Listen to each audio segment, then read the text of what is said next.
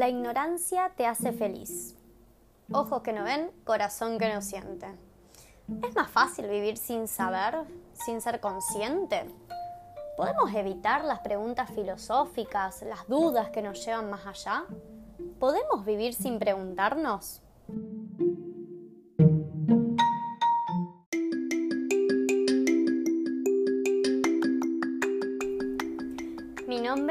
Julia Tartaglia y hecha la pregunta, les doy la bienvenida a Filosófica.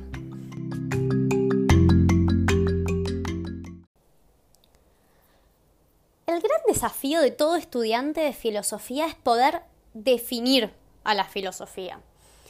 Yo me acuerdo en primer año, la primera clase que tuve, eh, un profesor nos dijo precisamente eso. Fíjense cómo van a hacer para explicar qué significa que ustedes estén estudiando filosofía. Y me pasó, me pasó cuando me subí una vez a un taxi y después se repitió en otros múltiples taxis, en los que el taxista pregunta, cual charla de acá a 20 cuadras, eh, ¿y a qué te dedicas? Y bueno, yo soy profesora de filosofía. ¡Ay, filosofía! ¿Y eso es qué cosa? Bueno, me tuve que armar una definición más sencilla de la que dice la Real Academia Española, los invito a buscarla. Y la definición que me armé es esta, la filosofía tiene que ver con preguntas y con respuestas. Preguntas de esas que no te dejan dormir, preguntas significativas, preguntas importantes. Y respuestas racionales, ¿bien? no cualquier respuesta, no vale. La, la, filosofía tiene que ver con estas dos partes. No es solamente pregunta y no es solamente respuesta, tienen que estar las dos. Ahora yo digo preguntas importantes. ¿Cuáles serían las preguntas importantes? ¿Está bien decir eso? ¿Está bien decir que hay preguntas más importantes que otras? ¿Preguntas más serias que otras? Bueno, la verdad es que es muy difícil poder afirmar que hay una pregunta más importante que otra.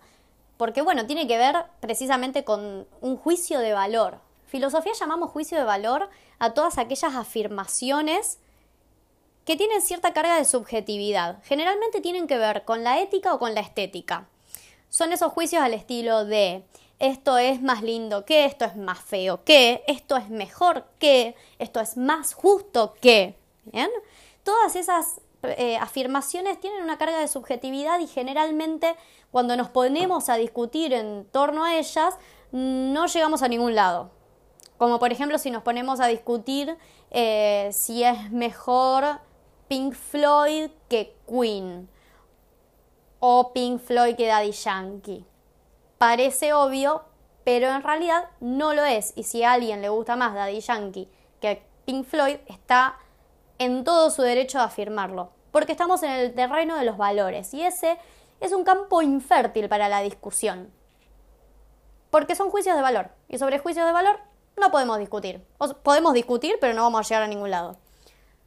Ahora hay otro campo de discusión que es el de, las cuestiones de hecho. Por ejemplo, si yo digo Messi es el mejor jugador de la historia de fútbol, vamos a discutir y vamos a estar horas discutiendo.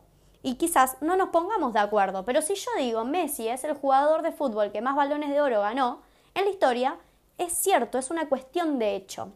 Esto es un tip, como un gran paréntesis que hago en este podcast, para que quede claro que si queremos acercarnos a la verdad tenemos que darnos cuenta de que las discusiones en el campo de los juicios de valor no llegan a ningún lado, no van a llegar a ningún acuerdo y no hay ningún problema con eso. Pero en el terreno de las cuestiones de hecho sí podemos discutir y tratar de llegar a la verdad. Es un tip, quizás les sirva. Ahora, el tema es, ¿nos puede ayudar esta cuestión a afirmar que existe alguna pregunta más importante que otra de modo objetivo, es decir, dentro del terreno de las cuestiones de hecho? ¿Hay una pregunta más importante? Al hincha de boca, por ejemplo, que quiere saber cómo salió el partido y es de suma importancia. ¿Puedo decirle yo, tu pregunta no vale nada al lado de una pregunta filosófica? ¿Tu pregunta no es significativa? ¿Hay preguntas más importantes que otras, objetivamente hablando? Ayer estuve viendo Rick and Morty. ¿La vieron? ¿A esa serie? Una serie genial, está en Netflix. Si no la vieron, véanla. Es sobre un abuelo científico loco con un nieto que andan de aventuras de universo en universo. Em, y bueno, Morty, que es el nieto, encuentra una piedra, un diamante, algo que le hace ver de qué modo va a morir. Y, y bueno, él se da cuenta que cada vez que toma una decisión, la forma en que va a morir va a cambiar y trata de tomar decisiones hacia una muerte que le guste. Em, está muy interesante, muy filosófica esa serie. Bueno, esa pregunta por la muerte es una pregunta interesante. Es una pregunta importante, ¿no? No tanto cómo y cuándo voy a morir. esa no es una pregunta filosófica. Esa es una pregunta para un adivino, un astrólogo, pero no para un filósofo, ¿bien? Pero sí esta pregunta. ¿Por qué tengo que morir? Esa pregunta es filosófica y esa pregunta me animo a decir que es seria. ¿En qué sentido es seria? Bueno, en el sentido de que te cambia la vida si vos te hiciste esa pregunta, no puedes seguir trabajando como si nada o comiéndote un chocolate viendo una serie como si nada. Te haces esa pregunta y es como ponerle una pausa a la vida. Eso tienen las preguntas filosóficas, que suspenden el tiempo normal. Yo no sé si puedo decir que todos los seres humanos se han hecho esta pregunta alguna vez. Algunos pensadores dicen que la filosofía es esencial al ser humano. Que si sos una persona, en algún momento te vas a hacer una pregunta filosófica, más tarde o más temprano. Y esa pregunta tiene que ver con la muerte. Que quede claro eso. Yo no sé si la filosofía es esencial. Yo creo que hay gente que puede vivir sin preguntarse. Pero bueno, vamos a ir indagándolo, no sé. Si te haces una pregunta, una sola pregunta filosófica en la vida, esa pregunta va a tener que ver con la muerte. Te podés hacer más. Puedes preguntarte por la justicia, por la belleza, por el bien y el mal, por el sentido de la vida. Pero si tenés que elegir una sola pregunta, si yo digo, fulanito no se preguntó en su vida y solo tuvo contacto con una pregunta, esa pregunta seguro tiene que ver con la muerte. Creo que hacemos filosofía porque nos vamos a morir. Eso también lo creo. Creo que hacemos filosofía porque nos vamos a morir. De no morirnos, no haríamos filosofía. Y eso sí lo vuelve un poco esencial, porque si el ser humano es consciente de su propia muerte, entonces se va a preguntar por qué se va a morir, por qué tiene que morirse y por qué no puede vivir para siempre. Ahora, ¿el ser humano es consciente de su propia muerte? ¿Vos sos consciente de que te vas a morir? Ay, qué dramático todo. Que, perdón, qué dramático. ¿Saben qué pasa? Es que vivimos en una época en la que le escapamos a todo lo que tenga que ver con la muerte. Hace 120 años, o sea, nada, las mujeres parían 15 hijos y esos 15 se morían 10. La gente estaba muy acostumbrada a convivir con la muerte. Eh, en las obras de arte, lo barroco, por ejemplo, eh, no sé, todo estaba lleno de calaveras por todos lados, bien, o sea, era casi un culto a la muerte, una cosa extraña para la época contemporánea, en la que ni siquiera podemos decir se murió. Decimos se fue, bien, falleció, que me parece una palabra espantosa, bien, em, no está más. Pero no podemos decir la palabra morir, muerte. No vemos la muerte a la cara. Y eso quiere decir que no nos estamos preguntando. Eso quiere decir que no somos tan conscientes. Que le tenemos un poco de miedo, un poco de miedo, todo el miedo del mundo. ¿Por qué? Vamos a citar al señor Heidegger. Heidegger habla un montón de la muerte. Es más, él define al ser humano de este modo. Ser para la muerte. Y es que sí, gente, vivimos porque nos vamos a morir. ¿O no era que nos morimos porque estamos vivos? No, no, no, al revés. Vivimos porque nos vamos a morir. La muerte en un lugar central. Puede parecer dramático y puede ser espantoso y seguramente no te animes a pensar esto o quizás me estés apagando. Pero escúchame, la muerte no tiene por qué ser algo tétrico. Podemos resignificarla. La muerte puede que tenga que ver más con el sentido que con el, eh, que sinsentido, que con la nada, con el vacío, con la ausencia. Heidegger define dos modos de existencia, el modo auténtico y el inauténtico. Y cuando habla del modo inauténtico, dice que esa es la gente que se funde en la masa, que se funde en el se dice. ¿Qué es el se dice? Viene a ser esto de, a ver, miren este ejemplo. Miren cuando aparece toda la gente usando un mismo estilo de zapato espantoso? Y uno dice, ¿por qué usamos, por qué usas este zapato espantoso? Porque hay que usarlo, porque es lo que se usa, porque es lo que alguien dijo que estaba de moda. Y de golpe todo el mundo anda usando crocs cuando al principio todo el mundo criticaba las crocs. Pero es lo que se usa. Y de golpe parece que son cómodas. Eh, no tengo nada en contra de las crocs. Pero es un buen ejemplo. Se dice, ¿bien? Se dice que hay que hacer, se dice que esto está mal. ¿Quién dice? Todos, pero nadie. Nadie se hace responsable. Esa es la masa. Cuando hago lo que supuestamente hay que hacer porque se dice que hay que hacer, o escribo lo que tengo que escribir porque se dice que hay que escribir eso, o me pongo lo que me tengo que poner porque se dice que eso es lo que está bien, sigo tal carrera porque es la que se dice que es la carrera prestigiosa, actúo de este modo, subo tal foto porque es lo que se dice que hay que hacer. Pero nadie lo dice, no hay ninguna persona responsable de eso. Eso es fundirse en la masa, ese es el modo inauténtico de vida. Y Heidegger dice que esa gente se funde en la masa y no toma decisiones responsables porque no quiere enfrentarse a las preguntas que parten de la soledad. Estoy con otros y sigo la vida de otros. Vivo de es más, me compro un sentido en esta época de consumismo, de, qué sé yo, materialismo, de lo que quieran decirle. Bien, vivo de prestado, vivo una vida de prestado, de moda, de lo que se vende.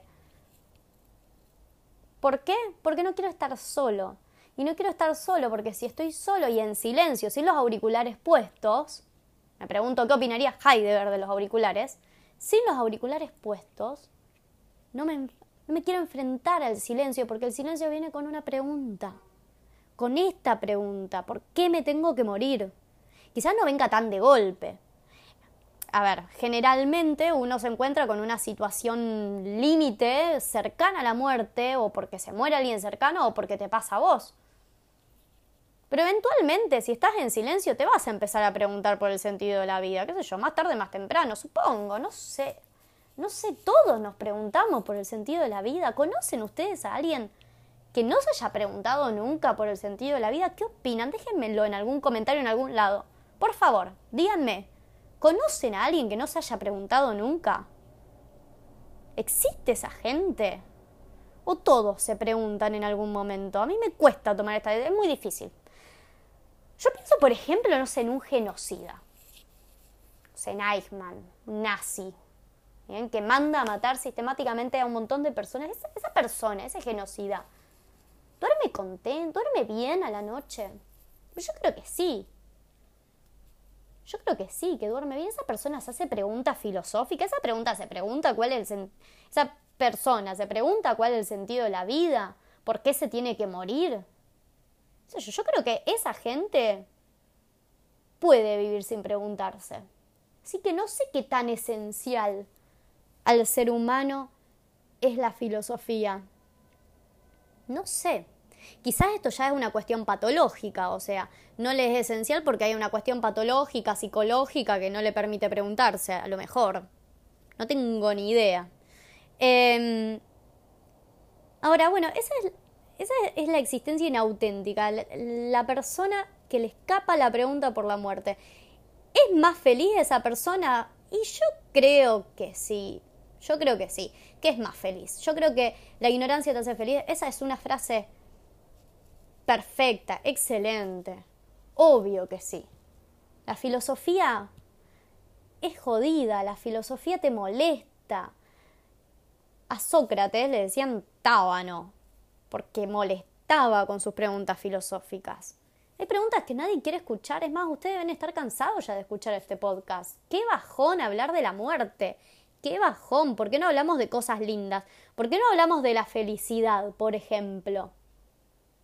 Bueno, cuando uno entiende la pregunta por la muerte se da cuenta de que tiene mucho que ver con la felicidad esa pregunta, con el sentido. Y ahí aparece lo que Heidegger denomina la, persona o la forma de vida auténtica, que es ese ser para la muerte, el que vive de cara a la muerte. Heidegger define a la muerte como la más posible de todas las posibilidades. O sea, hasta ahora todos los que nacieron se murieron. Quizás ya haya nacido alguien que no se vaya a morir y no lo sabemos. Quizás sos vos y te toca ser inmortal. ¿Saben cuál es la diferencia entre eterno e inmortal? Porque eso es importante también. Eterno es que no tiene ni principio ni final. Inmortal es que naces pero no te morís. Bueno, mirá si sos inmortal. En fin, hasta ahora todos los que nacieron se murieron, por eso la muerte es la más posible de todas las posibilidades y es encima la posibilidad, ¿bien? que impide el resto de las posibilidades, qué sé yo, comer, dormir, salir el sábado a la noche, ir a ver tal partido de fútbol. ¿Bien? Si te morís, no puedes hacer nada de todo eso. Ahora, ¿qué tiene que ver la muerte con el sentido? Todo tiene que ver, porque si vos fueras inmortal, tenés todo el tiempo del mundo para hacer todo lo que se te cante. Y en ese sentido, nada tiene valor. Si vos podés hacer todo, todas tus elecciones dan lo mismo. Ahora, como nos vamos a morir, tenemos un tiempo limitado y por eso nuestras decisiones son sumamente importantes, trascendentales. Hay que elegir hay que elegir porque nos vamos a morir. Y cada elección cuenta, vale, porque el tiempo es limitado. Entonces, yo con una vida inmortal, bien, con un tiempo infinito, puedo ser médica, abogada, profesora, actriz. Ahora, yo con tiempo limitado porque me voy a morir, tengo que elegir entre todas las opciones la más valiosa para mí. Y eso le da sentido a la vida. Yo elegí ser docente y mi vida tiene sentido por esa elección. Entonces, la muerte le da sentido. La muerte no es la nada, la muerte es todo.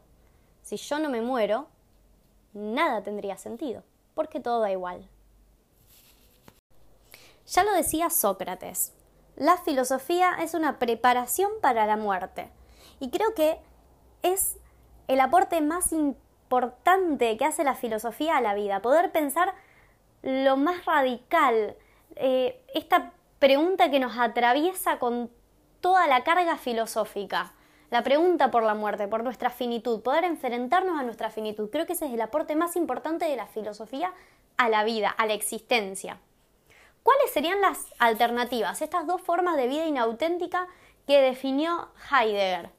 Una ya la dijimos y tiene que ver con la posmodernidad, tiene que ver con la moda, con el se dice. Esa es, ese es el extremo de vivir en el instante, de vivir el ahora, vivir ya, propio de la posmodernidad, como dije. ¿Qué filosofía hay en el instante? Ninguna. Todas las preguntas se evaporan porque no hay tiempo para preguntarse. Ya, o sea, cuando te pusiste a preguntar ya se terminó y ya empezó otra cosa. Vivir el presente es una excusa, esa no es la verdadera vida. Ojo, en el presente no hay filosofía, ¿bien? No podés frenar, en un instante no hay una pregunta, no hay una pregunta de un instante, no existe filosofía del instante. Y el otro extremo es el tiempo eterno, la vida eterna la idea propia de la religión de que esta vida se termina, que es pasajera, que no es la verdadera vida, de que hay una vida verdadera más allá. ¿Bien? La vida eterna. Es extraño, porque le llaman vida verdadera, pero es una vida sin muerte. ¿Y cómo puede existir una vida sin muerte, si no hay vida sin muerte, no existe. Es un tipo de categoría de pensamiento que no existe en la realidad, por lo menos no en este plano, si existe otro no lo sabemos. ¿Y qué filosofía hay en la eternidad? Y ninguna. Tampoco hay pregunta. No hay pregunta porque todas las respuestas van a llegar a su debido tiempo, si total. Hay tiempo infinito. ¿Cómo se termina entonces esto? Nos preguntábamos si podíamos vivir sin preguntarnos. Bueno, yo no sé si la filosofía es esencial al ser humano. No sé si quizás haya existido alguna que otra persona que haya vivido sin preguntarse, que haya pasado de largo la vida sin hacerse una pregunta. No puedo saberlo, es muy difícil afirmarlo.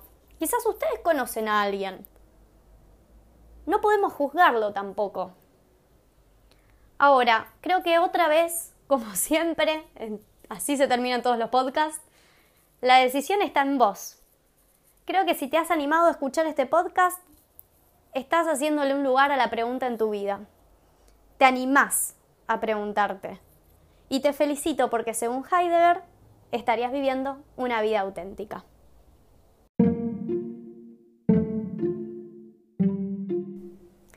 Si te gustó lo que escuchaste y tenés ganas de seguir reflexionando en torno a preguntas filosóficas todas las semanas, podés encontrarme en Instagram Julitar y también leerme en mi página de Wix Filosófica.